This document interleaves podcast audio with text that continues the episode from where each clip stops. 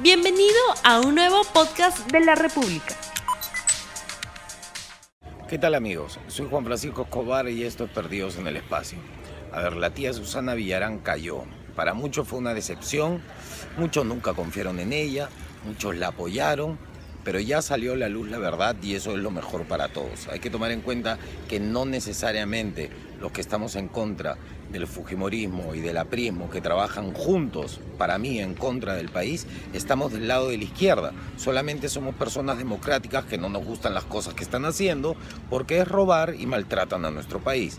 Ahora, la tía cayó porque se supo de los millones que había recibido de Odebrecht y ella asumió su responsabilidad.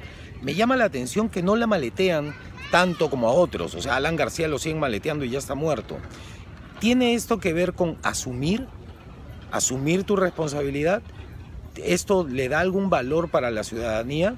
O sea, Keiko dice que es inocente, eh, Fujimori Alberto dice que es inocente, Alan se murió diciendo que era inocente, Humala dice que es inocente, Nadine dice que es inocente, Toledo desde lejos chupando dice que es inocente. Esta tía dijo, no, eso sí, yo soy responsable, es mi culpa, dice que son errores, pero al final lo asume. Ahora, el aprofujimorismo ya no puede decir que el Poder Judicial está manejado por la izquierda. A mí lo que más me llama la atención de todo esto es primero que Melcochita había prometido que se retiraba si le embarraba a Susana Villarán y sale a hablar y todo, pero se tiene que retirar, ¿ah? cumple tu palabra.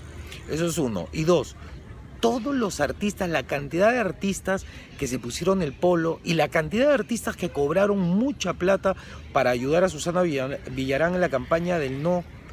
Ahora o están calladitos o van saliendo a pocos a decir, no disculpen, yo lo hice por convicción y estoy completamente decepcionado. He leído tweets de algunas artistas famosas que hasta lavan bandera diciendo, a ver, yo celebro que la metan presa y que le caiga el peso del aleito, como que todos están lavando la mano, ahora todos son Poncio Pilatos. Y si ninguno de los artistas que apoyó la campaña de Susana y que fue grande y se notaba que había plata dentro, ya ninguno recibió plata, la pregunta es, ¿para qué pidió plata Susana Villarán? Si le salió gratis la campaña, es suertuda ella. ¿Qué hizo con toda la plata? ¿Se la guardó? Por favor, pues no nos agarren de tarados. Lo otro que me parece importante mencionar es que todo se ha enfocado en ella, pero nadie está hablando del tío Castañeda. ¿Por qué el tío Castañeda pasa tan piola durante tantos años? Se tumbó a Susana Villarán y ha hecho puras embarradas sobre valoración de obras y nadie dice nada, nadie lo toca. Es más, a mí me parece que Castañeda está más blindado que Alan. Lo acaban de interrogar en manera privada y solo dos puntas fueron. O sea, ¿a quién le, ¿por qué le tienen tanto miedo a Castañeda? ¿Por qué, nadie, ¿Por qué es el intocable? ¿Le sabe muchas cosas a muchos?